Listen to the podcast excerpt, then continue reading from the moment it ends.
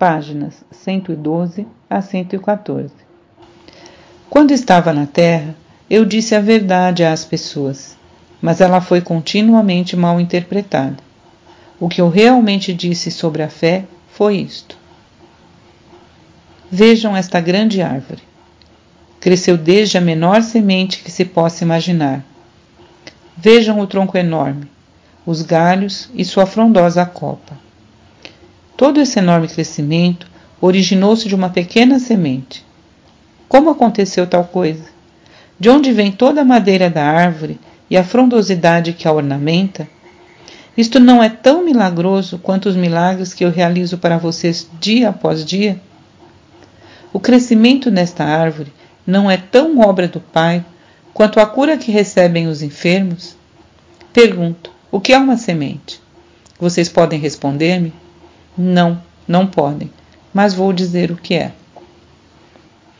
É uma entidade diminuta de conhecimento da consciência.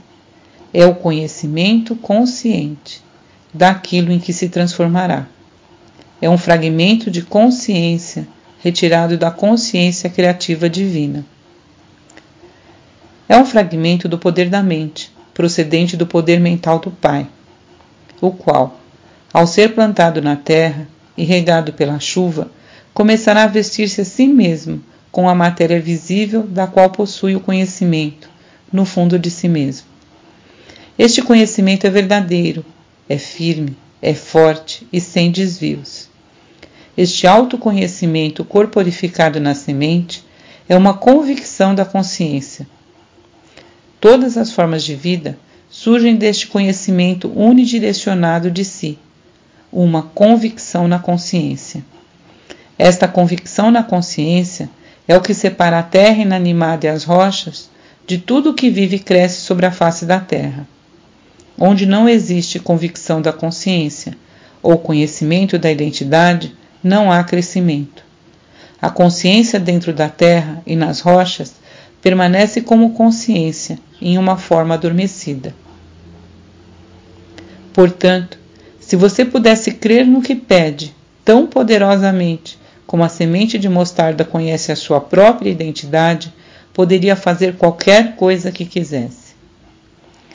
Se você pudesse levar dentro de sua mente uma semente, o plano aperfeiçoado de seus objetivos mais profundos e saber sem qualquer dúvida que ela pode crescer e chegar à perfeita realização, você poderia ver esta semente maravilhosa ganhar vida própria, que logo se manifestaria em sua vida.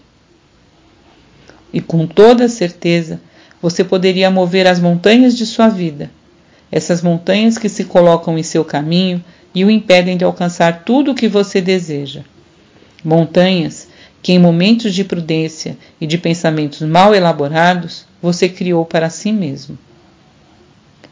Se compreendesse a criação e a existência, você poderia viver uma vida de total liberdade, realizações sem limites e alegria transcendente.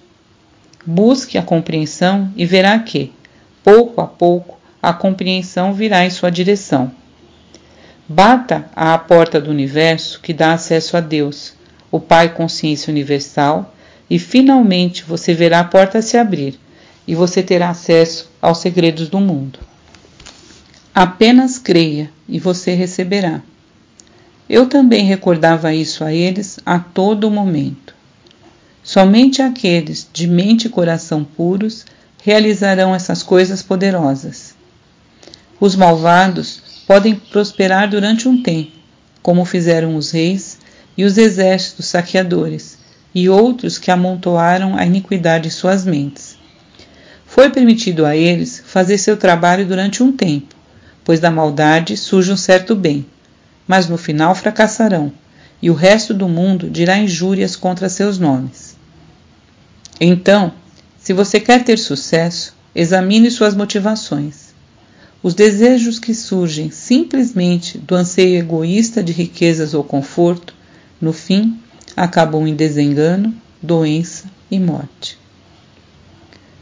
E a você que lê estas palavras, digo: não deixe ninguém se atrever a negar a verdade que trago, até que você também tenha andado o caminho da renúncia de si que eu percorri na terra e que tenha alcançado a mesma união com o Pai e as alturas do conhecimento e a compreensão indiscutível que possuo.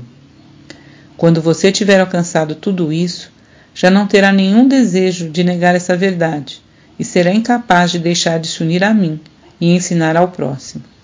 Até esse momento, mantenha-se em paz e não deixe que ninguém conheça sua ignorância.